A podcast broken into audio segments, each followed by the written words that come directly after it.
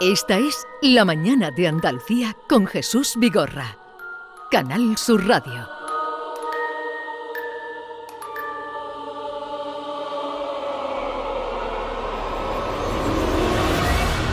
Y entramos en los misterios del Andaluz con Javier Prescampos. Buenos días, Javier.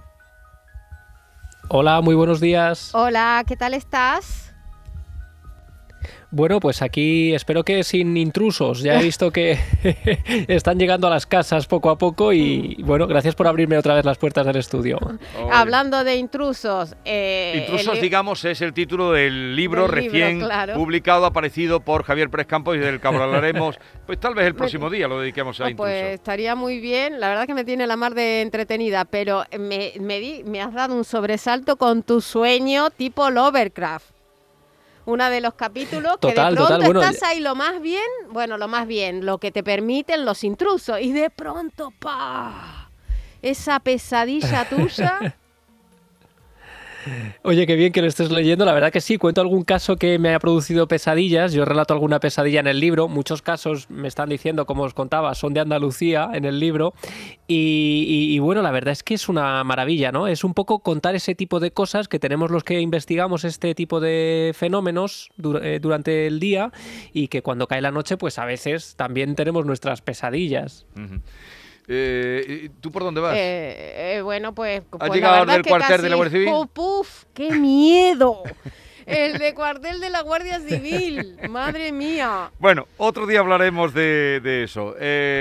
tal vez el, viernes que viene podría ser ya el día. Pero vamos a escuchar, Javier, casos que nos están contando porque hemos dedicado y nos llegaron cuando abrimos eh, la invitación a los oyentes y, vamos a seguir escuchando testimonios, experiencia, relatos.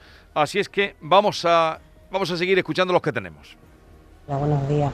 Eh, mira, yo mm, también he percibido esto de la lechuza, incluso a mí me ha pasado no hace mucho, hace eh, desgraciadamente tres meses, dos semanas antes, pues estaba yo en mi azotea atendiendo la ropa por la noche y dio la casualidad que vi a la lechuza. La lechuza se me quedó mirando y yo no creía que, bueno, yo eso sí lo sabía, puesto que yo os he llamado alguna vez que otra para preguntar esto de la lechuza. Y la verdad que se me puso la piel de gallina. Pero no obstante, eh, eso fue tiempos antes, eh, mi padre ya estaba enfermo, mm, dos o tres semanas después se me cruzó otra vez, justamente a casi rozándome, y dos días o tres después falleció mi padre. O sea que mm, yo verdaderamente os digo que, eso de la lechuza es una lechuza blanca. Y la verdad que a mí particularmente me ha sucedido. Venga, un saludo. Bueno, bueno, este relato así contado con toda la frialdad, pero reciente, de hace tres meses. Volvamos entonces a lo de la lechuza blanca. Claro, el, para quien no nos escuchara en su momento, este audio viene porque en su día contamos que muchas personas, y algún oyente ya nos había enviado otro caso similar, asociaban la presencia de lechuzas, especialmente durante la noche y en las ventanas de los dormitorios, como un augurio de que algo iba a suceder, de que una muerte próxima de algún familiar, de algún amigo, estaba cerca. Ya se había referido en muchas ocasiones, pero me interesaba mucho de pronto eh, rescatar, ¿no? Porque em, hablábamos de cómo en el fondo puede tratarse de casualidad o no. Quizá haya mucha gente que se encuentre con lechuzas a lo largo del día y no tiene ningún problema. Pero, claro, le vamos a dar el día, Javier. La muerte, le vamos a dar el día. a ver, explícate. Pero en el fondo la lechuza es un animal que siempre se ha asociado con la muerte, por esos ojos, por la posibilidad de ver en la noche, de ver en la sombra, donde nadie ve. Simbólicamente todo eso tiene mucho significado.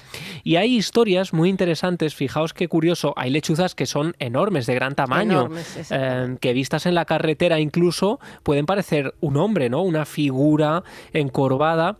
Y hay poblaciones en Estados Unidos, por ejemplo, donde se ha llegado a hablar de los hombres lechuzas lechuza, la visión del hombre lechuza. En 1976, por ejemplo, un caso que yo eh, investigué en su día, em, decían en una población llamada Maunan que em, durante varios días los distintos niños del pueblo empezaron a ver al hombre lechuza, una figura casi como humanoide, con unas grandes alas, unos ojos rojos de gran tamaño, que algunos naturalistas decían que podría tratarse de un tipo de lechuza de gran tamaño, de grandes dimensiones, pero que en el pueblo se asoció a nivel popular, y esto es lo interesante como fenómeno sociológico, con que algo grave iba a suceder en la población, ¿no? Pasó el tiempo, la gente fue olvidando esta historia, pero en España tenemos estas, eh, estos relatos que nos hace mucha gente de las lechuzas. Yo estoy convencido de que muchos oyentes se estarán recordando hoy historias que tengan que ver con esto y bueno, les animo a que sigan contándonos sus experiencias. Una, una anécdota, eh, a raíz de que estamos hablando de las lechuzas, llevamos, se ve que he estado yo con el móvil en el, y me salen páginas, me sale una página de lechuzas. A mí me encantan los animales. estado mm, eh, trasteando, buscando lechuzas. no, tú, tú repite una palabra mucho en el móvil y te viene información sobre eso. Claro, de tenerlo aquí y te digo, son divinas las lechuzas. Yo estoy difundiendo lechuzas, yo soy lechucera. Vamos a otro bueno, caso. que nadie les coja miedo, que nadie les coja miedo, que se puede interpretar también este, como perdona, en Sevilla este donde yo sí, no, digo que se puede interpretar como una blanca. Sí. Qué bueno, qué bueno. Bueno, pues nada, seguro que la has visto muchas veces y no has tenido ningún problema. No, ninguno. Eh, tenéis que, eh, por las condiciones en las que está, que lo oímos perfectamente, Javier, haces tu intervención y concluye. Y luego ya si entras. Este eh, manual. Vamos a otro oyente. Buenos días. Para mí me, me ocurrió un caso muy extraño. Eh, siempre me quedaba durmiendo en el sofá. A mí cuando me quedo durmiendo en el sofá me da miedo, no sé por qué me da miedo. Entonces una noche me quedé durmiendo en el sofá y mi marido me dejó. Y esa noche a medianoche mm, mm, vino mi suegro, que estaba muerto, yo lo vi, lo noté, me cogió de la mano y me dijo, venga niña, acostarse que ya es hora. Al, al acostarme me crucé con mi marido en la puerta del dormitorio y nos acostamos no dijimos nada. Pero otro día por la mañana, mi marido en el desayuno me dice, Nena, he soñado con mi padre. Y me ha dicho, no te da nada dejar a la niña en el sofá, que sabes que le da miedo, vea por ella. Y entonces le dije, hostia, si me ha cogido de la mano y me ha dicho que me acostara. Nos quedamos los dos desde entonces, no me vemos en el sofá nunca. O sea, como para dormir en el sofá. Sí, pero. A ver, a ver, a ver la diferencia entre sueño y realidad, Javier. Bueno, aquí estaríamos de nuevo en un terreno difícil de, diferenciar, sobre todo cuando se trata de una experiencia compartida, que es lo interesante de este caso. No es solo un sueño quizá recurrente porque la mente de la testigo esté pensando que no quiere dormirse y responde o reacciona de esta forma. Es que además eh, su pareja tiene también esa percepción, ¿no? De que alguien le reclama, en este caso su padre. Me parece muy interesante por eso, ¿no? Porque los sueños son muy complejos. Si estamos hablando de una aparición que se manifiesta en sueños, como relata, por ejemplo, JJ Benítez en el ya citado libro en esta sección Estoy bien, donde se habla de que a veces nuestros seres queridos vienen a despedirse en sueños, es interesante. Pero también puede tratarse de alguna experiencia de sueño compartido, cosa que sería también digna de análisis y de estudio, ¿no? Eh, podemos quizá mentalmente o psicológicamente em, intercambiar sueños o percepciones eh, sin que lo hagamos físicamente, es decir, sin hablarlo previamente, que eso es también lo interesante. La testigo no había hablado previamente con su marido de que eh, estaba teniendo estas percepciones, ¿no? Cuando se quedaba dormida en el sofá. Así que bueno, en todo caso es una, una persona, digamos, conocida, que viene a hacer el bien, entre comillas, ¿no? Y de una manera además cotidiana, y estaríamos dentro de una de esas experiencias de guardianes personas que nos tranquilizan, porque en este caso, como los testigos lo reconocen, no le temen, ¿no? No es una experiencia aterradora, aunque a nosotros nos lo pueda parecer, pero para ellos es incluso reconfortante. Y eso es lo interesante, también descubrir que a veces el misterio puede ser amable. Pero a ver, a ver Javier, porque lo mismo que tú has hablado de los guardianes, que no es la primera vez que hablas, ¿tienes alguna referencia de eh, sueños o apariciones que no vengan eh, con buenas intenciones, que no vengan a tranquilizar, sino a pedir cuentas. Bueno, hay muchos casos, incluso de experiencias cercanas a la muerte, esas de las que se ha hablado mucho, ¿no? El doctor Raymond Moody, que hablaba de cómo muchos pacientes que estaban a punto de morir tenían esa sensación de ver a alguien que venía por ellos y siempre era un ser querido, que les tranquilizaba. Ay, se nos ha cortado la vía. Javier, ahora retomamos. Eh, son cosas de las aplicaciones, pero me interesa, ¿tú has oído hablar alguna vez de eso? No del que viene a tranquilizarte. Del que viene a hacerte daño, uno lo asocia a una pesadilla. Del que viene a arañarte. Claro, es uno lo asocia a una pesadilla generalmente. Bueno, hacemos una pausa y continuamos los misterios de Al-Ándalus. Ah, estás ahí, Javier, es que se había cortado, ¿me oyes? Sí, estamos en un limbo extraño siempre en esta sección y a veces pasan estas cosas. Fíjate que ha aparecido cuando estábamos hablando de las eh, apariciones, no de los que vienen a darte tranquilidad y tú me contabas que existen también o tienes referencia de alguien que venga a pedirte cuentas de algo. Exacto, exacto. En esas experiencias cercanas a la muerte, algunos testigos han referenciado, son los menos, ¿eh? estos casos, pero algunos han referenciado que las visiones que tienen no son amables, que son personas con las que tenían cuentas pendientes y que murieron y que de pronto los observan que vienen a pedir cuentas e incluso atormentándoles, con lo cual en ocasiones este tipo de experiencias no son tampoco tan agradables. Eso puede ser también el sentimiento de culpa que uno tiene. Exacto. Mm. Vamos con otro. Hola, buenos días. Soy Merche desde Sevilla. Mira, yo fui monitora en un grupo que estaba, un grupo de jóvenes que estaba en la calle Álvarez Quintero. Y la casa tenía tres plantas, hoy en día sigue existiendo, era del 1700 y pico, del 1800 y pico y muchas veces teníamos denuncias de los vecinos porque decía que a altas horas de la madrugada se escuchaba el piano. Y nosotros invitábamos a entrar a los vecinos porque era un piano antiquísimo que estaba ya allí en el edificio y nosotros nunca lo habíamos podido tocar porque pues no, tenía, no tenía ni teclas, pero era muy recurrente que decían que escuchaban al piano tocar para Elisa de Beethoven. Por unos vecinos nos enteramos que parece ser que allí había ocurrido un asesinato, porque por lo visto en determinadas fechas en concreto suena el reloj, suena un reloj como de péndulo, que no sabemos de dónde venía el sonido, y se escuchaban como una persona corriendo y que caía por uno de los balcones al patio principal. Y por lo visto, cada noche, cada año, ese episodio ocurre. Intentamos arreglar el, el sótano porque el sótano se había inundado y cuando fuimos a arreglarlo encontramos por las autoridades muchísimas dificultades para poder abrirlo. En concreto nos dijeron que aquello había sido un sitio donde se había ocultado gente en la guerra civil, que había sido utilizado por Fuerza Nueva y que lo que había pasado allí en el sótano no se podía ni abrir ni descubrir, que si la casa se caía, se caía, pero que allí no se podía abrir nada. Nunca encontramos nada, pero sé de gente que estuvo allí y en esa noche que se sabe qué ocurre y escuchó perfectamente por las escaleras correr, el grito de una mujer al caer y, y bueno, le hicimos pasar una vez que vinieron la policía a quejarse del piano y le enseñamos que el piano no tenía teclas, pero allí se escucha para Elisa de Beethoven o se escuchaba para Elisa de Beethoven muy a menudo por la noche. Aquí tienes tema, Javier. Bueno, es, una historia maravillosa mm. que podría ser bien un relato de terror gótico, ¿no? Porque está tan bien contado además.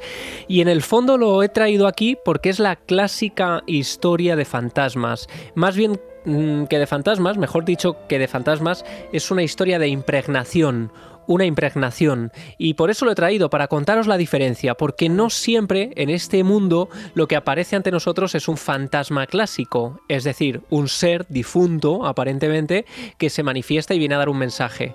A veces lo que aparece ante nosotros y se representa es como una vieja película que se proyecta una y otra vez por determinadas circunstancias, como si un episodio quedara grabado en el tiempo, almacenado y se repitiera por distintas circunstancias en un momento determinado. En este caso es un crimen, un crimen que impregnó, que empapó la memoria de las paredes y que de vez en cuando vuelve a proyectarse ante el asombro de los testigos. Y este tipo de historias se han contado siempre, no siempre es un fantasma el que viene a dar un mensaje A veces el testigo acude asombrado a esta especie de representación que se proyecta ante ellos y que ha sido recogida incluso en cuentos maravillosos que yo os recomiendo. Fijaos, ahora que estamos Día del Padre, a lo mejor uno no sabe qué regalar.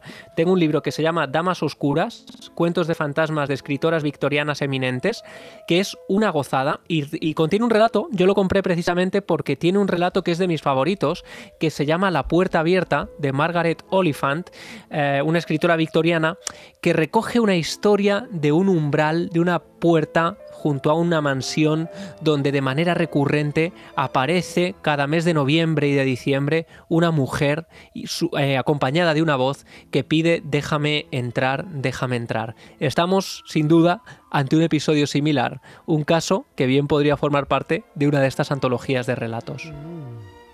Lo que sí, mm, por lo que llevamos ya de, sección, Javier, siempre donde hubo dolor, Mm, siempre es donde quedan, donde hubo, y además por la experiencia que tú tienes, claro, donde hubo dolor es donde suelen aparecer mm, muchas veces estos fenómenos, digamos, mm, paranormales. Sin duda, en lugares, por ejemplo, de batallas sangrientas, incluso donde dicen que se reproducen escenas de batallas o sonidos de aviones o de bombarderos, em, lugares donde ha habido crímenes, mucha gente me pregunta, oye, pero ¿y cuando estamos felices, alegres, eso no impregna los lugares? ¿Eso no queda almacenado de alguna manera? Bueno, es menos habitual, es menos habitual. Lo más normal, lo que más se ha recogido es esto. Crímenes, tragedias o incluso cementerios bajo los cimientos, donde después, en esos lugares, se sigue reproduciendo como un eco del pasado. Mm. Bien, lo vamos a dejar aquí. Pueden enviar su testimonio, sus preguntas, sus inquietudes, sus experiencias al 670-940-200. Me dice Yolanda que varios oyentes han pedido el título del libro de, ah, Javier. Encantados lo recordamos. Los intrusos. Eh, ¿La editorial cuál es? Que no me acuerdo ahora mismo, Javier. Planeta. Planeta, editorial Planeta. Planeta. No, estaba en duda con la otra grande, eh, Planeta. Ah, vale. Y además son buenos amigos. Eh, los intrusos y, seguir también a Javier a través de arroba Javi Pérez Campos. Y quedará muy claro también los por qué lo que estás hablando ahora, esos sitios tenebrosos por, mm, eh, donde ha habido sufrimiento, está absolutamente bien narrado y está perfectamente entendible. Pero el próximo día entraremos en él. Qué bueno. Un abrazo, Javier. Buena semana. Me gustaría, Jesús, Oye, hoy día del padre, mandar un abrazo inmenso a mi padre que me está escuchando, que me consta que nos está escuchando, ah. que lleva un mes siendo un auténtico guerrero porque le ha tocado esta, esta cosa del COVID, como a mucha gente, ha estado un mes luchando y sé que ahora nos está escuchando en la cama de la habitación eh, del hospital, porque ya por fin está en planta. y quiero dedicarle unas palabras maravillosas de, de, Sabina, que dice en una de sus últimas letras, superviviente sí, maldita sea, nunca me cansaré de celebrarlo, antes de que destruya la marea las huellas de mis lágrimas de mármol. Si me tocó bailar con la más fea, viví para cantarlo. Oye, pues nos has emocionado. ¿Cómo se llama tu padre?